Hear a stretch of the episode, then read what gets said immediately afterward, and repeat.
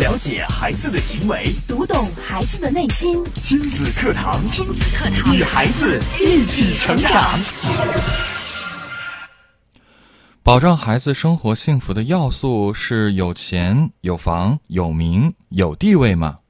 人可能会有很多钱或不很有钱，但人应该努力追求坚实的经济基础。虽然幸福和钱的数量并不是直接相关，人也可能会成为高官，但更多的人必然是平民百姓。人可以追求高位，但若把达到某种地位作为幸福获得的筹码，则是愚蠢的。那保障孩子生活幸福的第一要素到底是什么呢？亲子课堂今日关注：保障孩子生活幸福的第一要素是什么？主持人吴化、明阳，欢迎关注收听。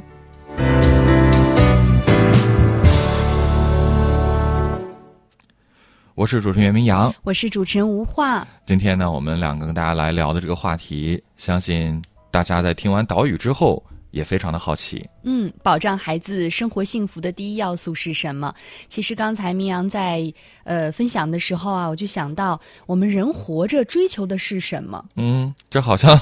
回到了一个最初的哲学问题。最初的哲学问题，我们为何而活？是可能追求到最后，我们追求的不是那些物质上的，而是精神层面的幸福。嗯但是要保障一个人的幸福又是什么呢？是可能呃问到这个问题，现在很多人会陷入一个深深的思考。嗯我们不知道答案是什么。当然，可能如果大家在经过思考之后，呃，给出的最多的答案，我相信可能首先是钱。嗯，不是有物质基础对呀决不是定不是有句那话那句话说的好吗？嗯这个世界上凡是能用能用钱解决的问题，都不是什么大问题。而且物质基础决定上层建筑啊，如果物质都没有保障，何谈后面的那些零呢？是啊，所以我们想了，那保障孩子生活幸福，是不是得有钱和有房呢？嗯，我觉得这个是很有必要的啊。呃，心理学家们呢，花了几十年的时间研究金钱和幸福的关系，我们嗯看看是不是有直接的关系啊？嗯哈佛大学的心理学家 Daniel 在他的畅销书《跌倒的幸福》当中就说过，嗯、他们得出这么一个普遍的结论：当一个人从一贫如洗上升到一个中产阶级时，财富的增长使人们感到更幸福。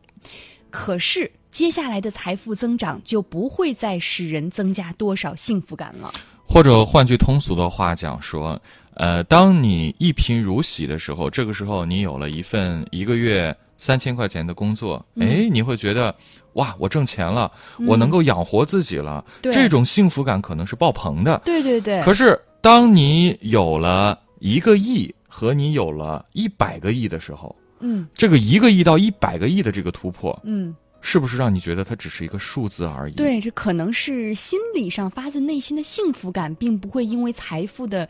嗯，不断的积累，好像就增加就没。有从零到三千那么直观。也就是说，其实我们人就是基本的保障哈、呃每个人都差不多，对，嗯，足够了，你说像比尔盖茨，他哪怕每天枕在枕在这个金砖上，嗯，难道他就幸福了吗？他每天睡觉也不就是那一两米宽的那个床。嗯，是。还有呢，经济学家也总结出了金钱越多越幸福是不对的。这就是刚刚我们所说的这个经济基础决定上层建筑，在某种特定条件之下，可能是有一定道理的。但是，用我们刚刚举的这个例子，包括 Daniel 的这本书当中他所提出的这个观点，等他到了某种程度之后，可能所体现的这种幸福感的这个增长的比例，就不如那个数字增长的快了。嗯，是的，我还记得曾经在节目当中啊，陆岩老师跟我们也分享过他看的一个电视剧热播剧嗯当中，就说到吃那个冰糖嘛，啊，哦那因为个白鹿原，对，《白鹿原》里面没有吃，从来没有吃过冰糖，第一次吃的那种喜悦的感觉，和我们吃了之后，以后每天都有，还会增加幸福感吗？是啊，现在的孩已经习惯子了可能根本没有办法去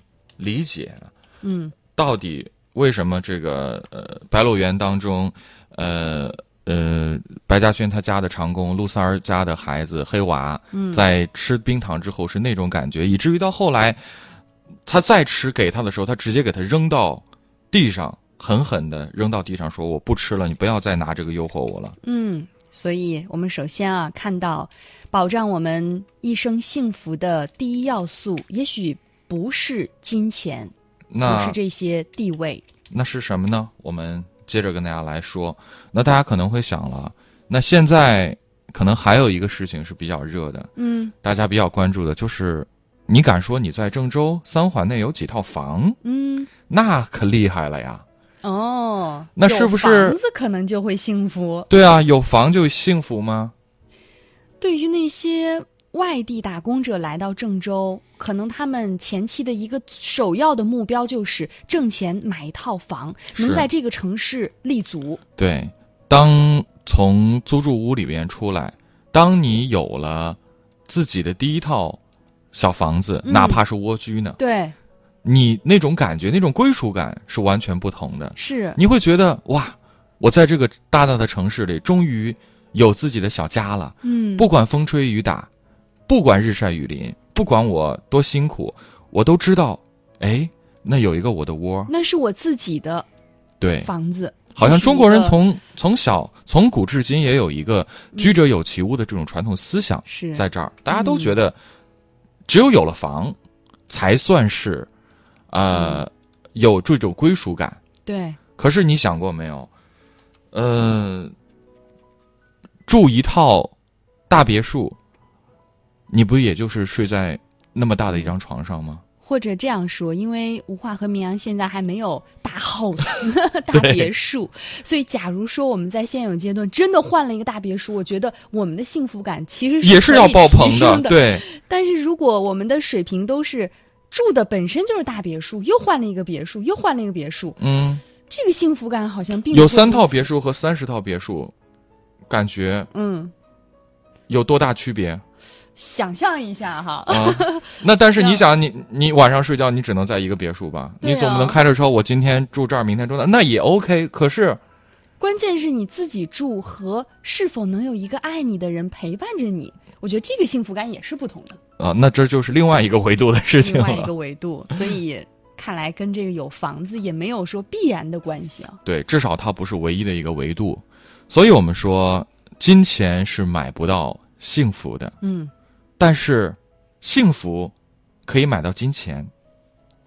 怎么讲呢？幸福可以买到金钱，因为你幸福了，你想想看，嗯，你的这种幸福感可以激发你的斗志，让你可以为了自己的事业啊、未来啊去打拼。嗯嗯，那如果一个孩子从小到大都觉得自己是幸福的，那么他们会比说那些说自己不幸福的人更有钱。就是一个人的生活环境、生长环境，包括他心理是健康的，嗯他的幸福感，包括他所获得的财富，也比对别的人要多。是的，他带着这份幸福和喜悦生活，那每天的生活质量是不同的，状态是不同的。是，所以所就像我们岛屿说的啊，嗯，人可能会有很多钱，或者并不是很有钱，但是呢，我们应该努力追求坚实的经济基础。虽然幸福与钱的数量并不是直接关系的，是，这是首先我们讲了，有嗯钱有房，可能并不是我们生活幸福的第一要素。嗯，那很多人就说了，那有名有地位呢？我们来稍事休息，广告之后接着回来跟大家来聊。典型的教育问题，家长的普遍困惑，先进的理念讲解，有效的技巧传授，亲子课堂，为人父母者的必修课程，让您轻松玩住孩子，成就孩子的一生。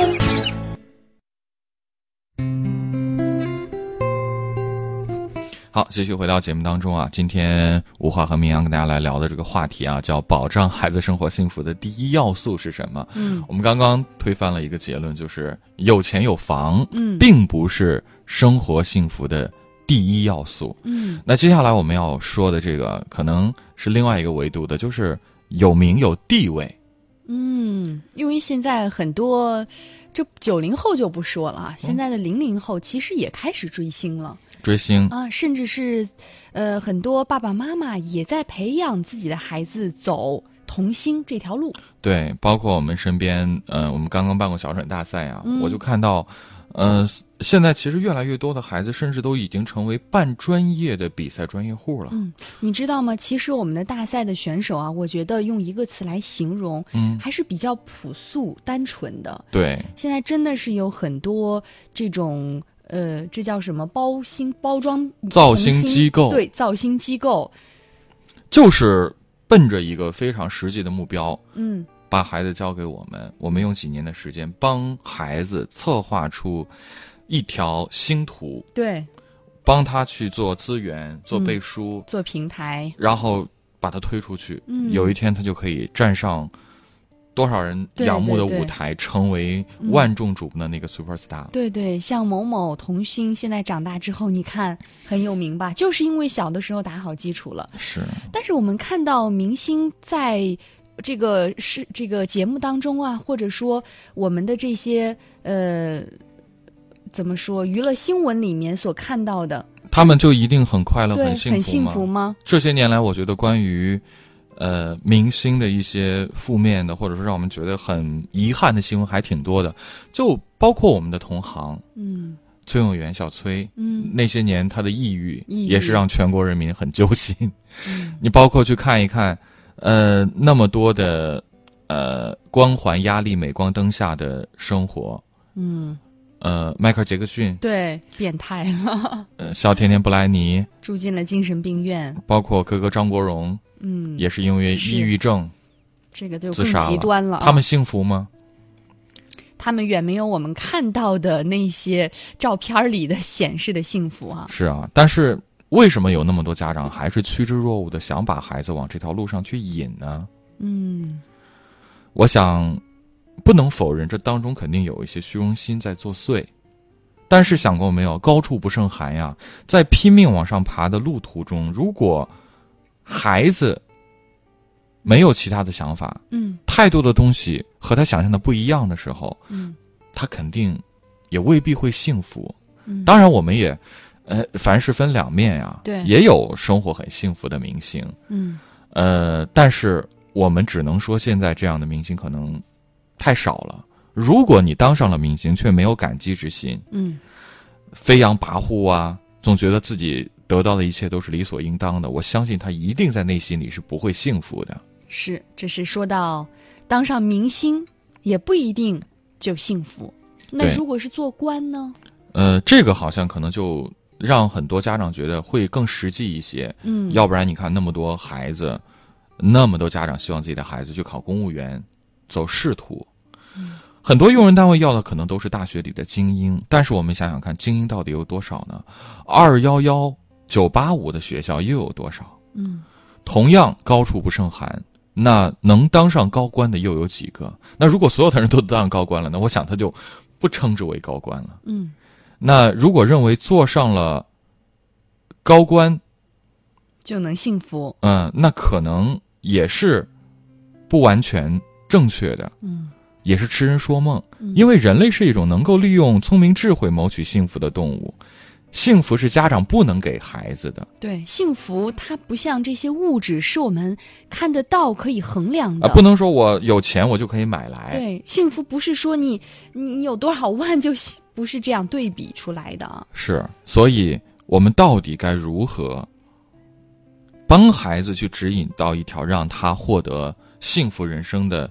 路径呢？嗯，我觉得我们刚才跟明阳为大家分享的这几点哈，其实也应该是我们的父母首先去理解，就我们然首后先得先先先把这个事情在心里给捋顺了。对，这样才可以用一种正确的，应该说是价值观去嗯引导孩子。是，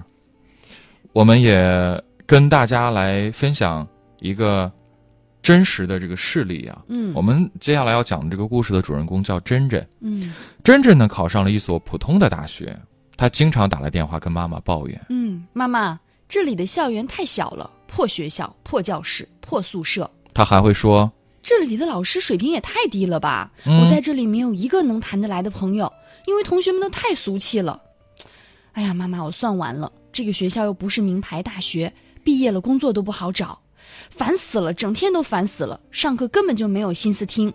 哇，可以看出来，真的是一个负母负能量满满的孩子。”好像这个学校真的和从小到大嗯，爸爸妈妈给他灌输的那个名校，或者说那个那么多人在梦里朝思暮想、趋之若鹜的象牙塔，差别太大。嗯，那真正毕业了，他会怎样呢？他可能会像上学一样，对用人单位也不满意，对那不满意怎么办？跳槽啊！现在的孩子不都是这样吗？、对呀 刚参加工作，觉得哪儿不顺了，啊，说薪辞水职太，低，，对，说辞职就辞职，老板敢嗯说他一句，马上就不干了，对撂挑子走人。又不是什么大平台的大品牌的公司嗯，啊。那有一些同学，有一些同事，学历也没我高，为什么偏偏对我这样要求那么多？嗯，他可会能怎还么说呢？嗯，我把老板炒鱿鱼了。对，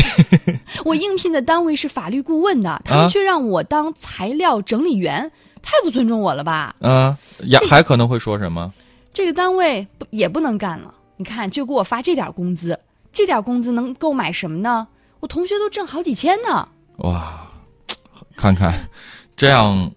一来二去，嗯，工作也不满意，那算后了来怎么算了算办了？那就回家待着吧，回家什么也不干了。嗯，还是爸妈养活我吧。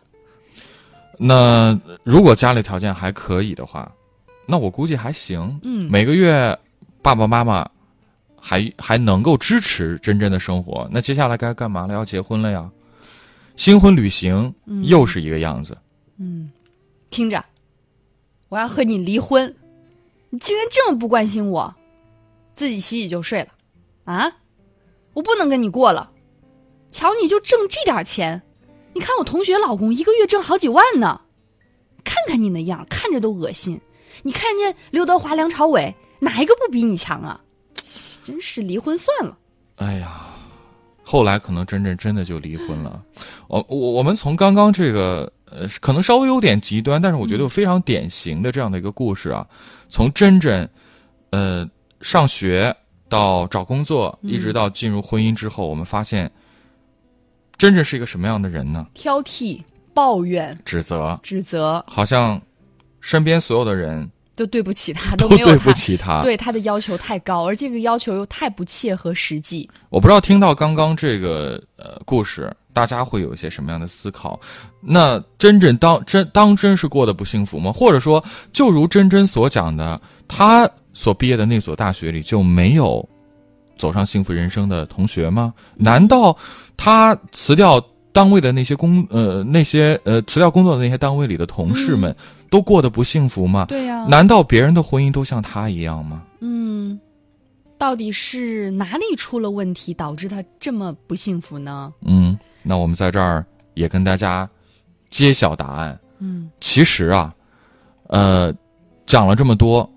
我们想告诉大家的是，一个人想要获得成功、幸福人生的第一要素，只有两个字：那就是谢谢。谢谢。或者我们换一种说法，感恩之心。感恩 之心，很多人听到这儿会想：哎呀，这口心灵鸡汤真的是，真的是这样吗？感激之心就真的可以让我们过得幸福和快乐吗？嗯我想跟大家讲的是啊，其实幸福真的是从谢谢开始的，嗯因为当孩子会说谢谢的时候，出去之后，很多人会觉得孩子很有礼貌。嗯，你想想，对于一个很有礼貌的孩子，你会怎么对他？我想无话，在我们的工作当中，你会有更多的这种感受。对啊，你见到的孩子很多，一想想看，一个处处彬彬有礼，经常跟你说谢谢的孩子，嗯和一个看起来飞扬跋扈、目中目中无人的孩子，你会在心里更喜欢哪一个？那肯定是前者呀。是啊孩子，很有礼貌的时候，我会觉得哇，这个孩子家教很好，对，嗯，非常而且你是不是也懂事会更关注他？对我会给更他关更注多的他鼓励、对啊关呀心。嗯，那这样一来，其实就形成了一个良性良的性的循循环环。是啊，一家老小的幸福可能就从此开始了。那有些人，有些家长就奇怪了。那如果我们让孩子说谢谢的时候，他就是不说怎么办呢？嗯，有没有这样的情况？应该也有吧？是，那比如说，呃，我们经常，呃嗯、也拿我们和这个国外来做一个对比。其实我们知道，在西方很多发达的国家，呃，很多人的心中有一个根深蒂固的理念，就或者是说带着感激之心对，去生活。嗯，或者是他们会有自己的一个所谓的信仰，是，比如说嗯他们每天在餐前啊、睡觉前都会做祷告，对，要感谢我们所拥有的这个空气、食食物嗯物、水，嗯而且真的有调查研究表示啊，说有信仰的人，可能要比无信仰的人，他的幸福感要大。嗯为什么这么说呢？因为你有什么样的感受，你就会有什么样的生活。嗯，有什么样的感受，就会有什么样的生活。对，我们再举个例子，日常生活中的例子，比如说有一天，你的爱人给你端来一杯茶，你会如何去回应他呢？嗯，可能有的人就觉得习以为常了。理所当然呢，给我端杯水怎么了？但是如果你在这个时候给他了一句感谢，嗯你想想看，你的伴侣是什么样的感受？嗯，他一定是快乐的、美好的、幸福的呀。对，如果我们在家庭当中和另一半的相处当中，能够常怀着感恩之心，会不会促进两人之间的关系？我相信这是一定的，是因为这当你股幸福的泉源，可能就会在两人之间来流动。是的，当你对他的所作所为表示感谢和欣赏的时候，他会把同样的这种感受赋予你。是其实这种双方的，就像照镜子一样。对，但是又话说回来啊，我们刚刚说的有西方的这种生活习惯，可是中国人好像在传统上是很难于启齿。对，尤其是父母之间，对他们会觉得亲密关系，呃，从小因为就没有这种生活习惯，他不知道该如何去表达，而且觉得很难堪，说不出口，甚至会觉得。你你还给我说什么谢谢呀、好像搞得挺很有距离外气感的对，对。看但来是我们想跟大家讲的是，嗯，也就是这种不习惯，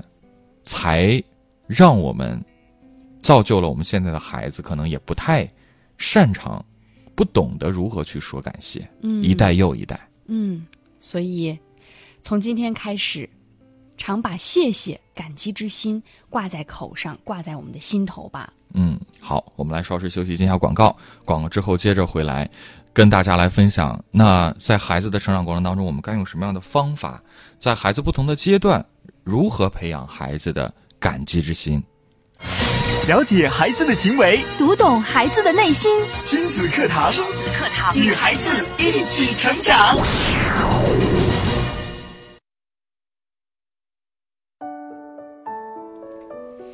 好，继续回到正在直播的亲子课堂。今天的亲子课堂，吴化和明阳跟大家带来的话题：保障一个人生活幸福的第一要素是什么？刚刚呢，我们也给大家了一个答案，叫做怀有感激之心。嗯，那讲到这儿，可能很多家长啊，嗯、在收音机旁还会有一些疑惑。那嗯我们如何去培养孩子的感激之心呢？我嗯们接下来也给大家一些比较具体的实施的方法。嗯，其实每一个年龄阶段啊，我们培养的呃这个目标或者具体操作的方式是不太一样的。是比如说两三岁的孩子，嗯如果你要求他感谢妈妈给你做了这么多呀，可能对他来说有一点难。是，那这嗯个时候，我们对两三岁的孩子应该要培养他感激什么呢？嗯感谢每天有充足的食物。嗯，感谢生活给宝贝充足的牛奶，我们开始喝吧。嗯感谢生活给宝贝香甜的水果，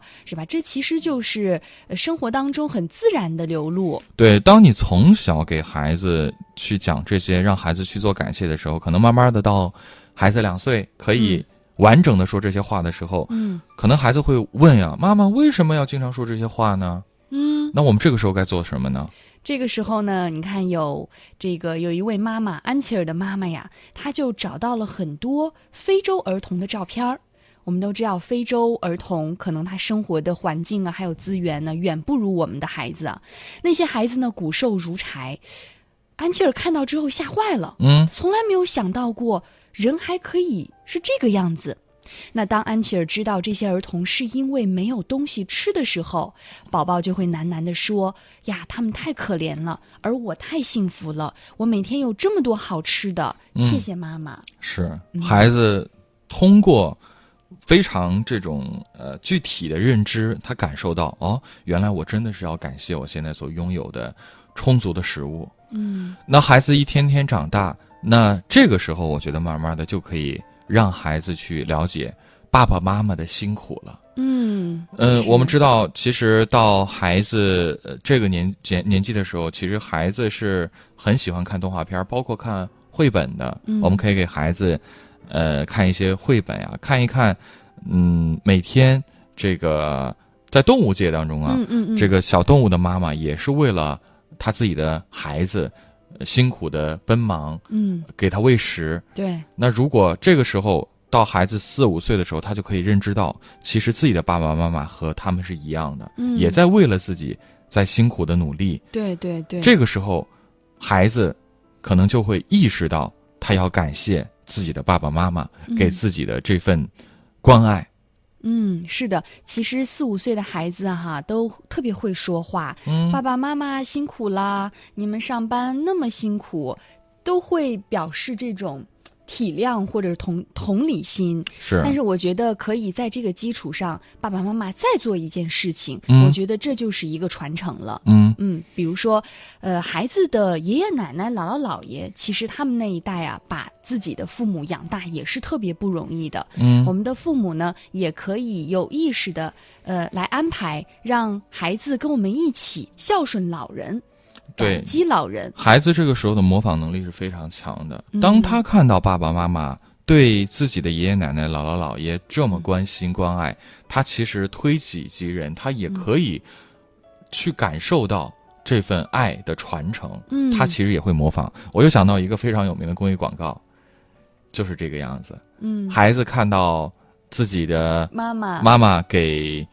呃应该是跟姥爷姥嗯，对还是姥姥洗脚，对然后对对，接着就看到了下一个镜头，孩子端了一盆水，嗯非常吃力说：“妈妈洗脚。是的，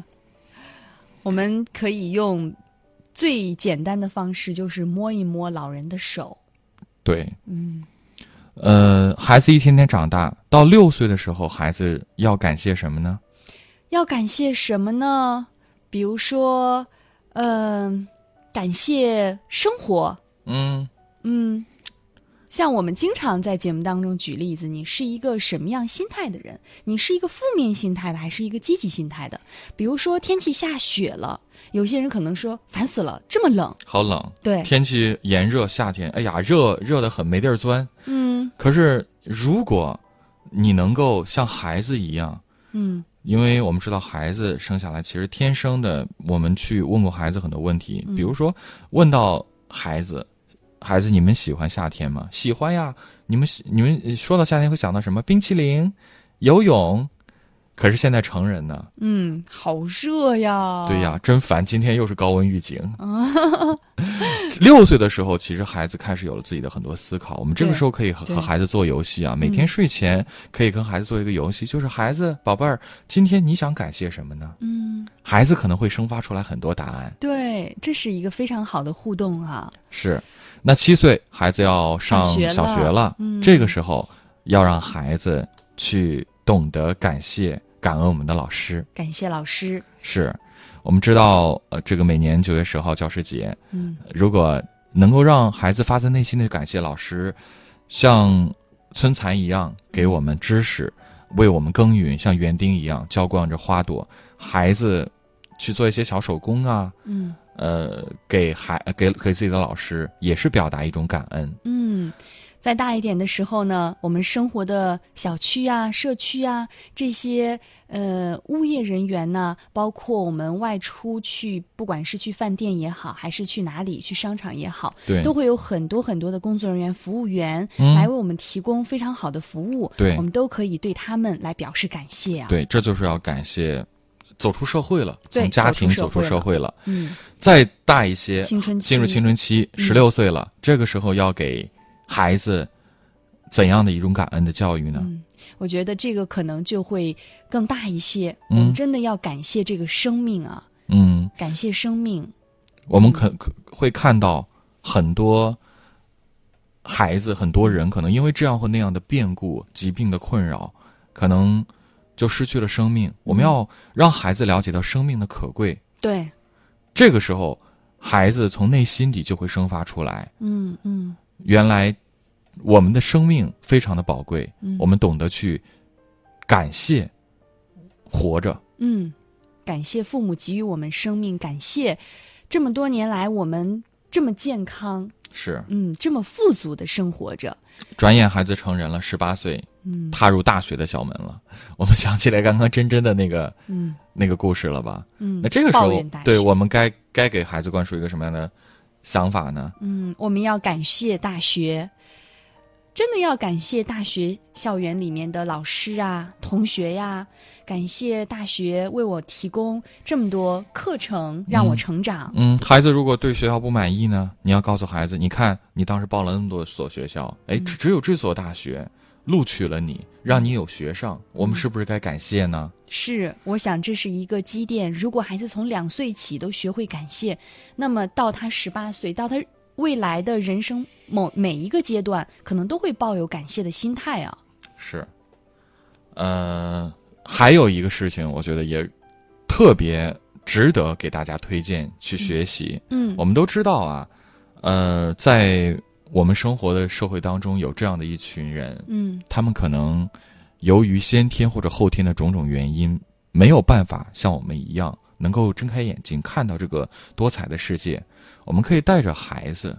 走一走我们城市道路边的盲道。就是体验。对，怎么走呢？嗯呃，可以把眼睛用黑布给蒙上，嗯然后呢，呃，戴着眼罩，嗯跟孩子一起，嗯，呃，或者说是妈妈为了保证孩子的安全，她可以扶着孩子去走一圈儿，走盲道。走盲道。嗯。呃，盲道不仅是路边的道路，也可能比如说有社区的小路啊、小桥边呀、沟渠边呀、嗯公园的鹅卵石的小道啊等等。嗯要提醒啊孩子，想想走过这一圈，孩子是什么感觉呢？嗯，盲行，对，嗯，我觉得如果没有外人的帮助的话，孩子是不敢迈出前面的这一步的。对，当孩子有了这样的一种体验，当孩子时刻感受到妈妈在旁边一直在帮助他、关怀他的时候，嗯他是不是最心底也会生发出嗯对妈妈的这份感恩之情？嗯，是的。其实我就想到啊，曾经其实我们也参与过这种体验？体验，对就是当你蒙着眼睛的时候，可能这个道路会设计的会有上坡呀，呃，会有台阶呀，对而你的手紧紧抓着旁边那个人的手。伙伴的他手不是你的爸爸，不是你的妈妈，也许就是一个陌生人，是但是在那一刻，你只能相信他，你只是能选择相信他，你才可以安全的走过这条路。没错，嗯，而我们的父母有时候真的就像身旁的这个教练一样。是。所以在这儿，我们也再次的跟大家来分享今天的主题：获得幸福感直接的要源是什么？就是感激之心。感激之心呢，是人类一切幸福的根源啊！如果没有感激之心，就没有幸福可言，甚至会导致灾祸临头。心存感激越多，幸福就越大。感激之心是幸福的钥匙，如果失去这个钥匙，幸福就会在刹那间化为乌有。作为父母啊，应该从点滴入手，感谢所穿的衣物，感谢周围人的关怀，感激之心是十分容易获得的。形成这种感激之心，会让孩子感到自己幸运的成分，他会珍惜他所拥有的，并且用积极的心境去赢得更多的感激之物，达到良性的循环，获得持久的幸福。好，今天的亲子课堂就是这样，感谢大家的关注收听。明天的同一时间，亲子堂和您不见不散。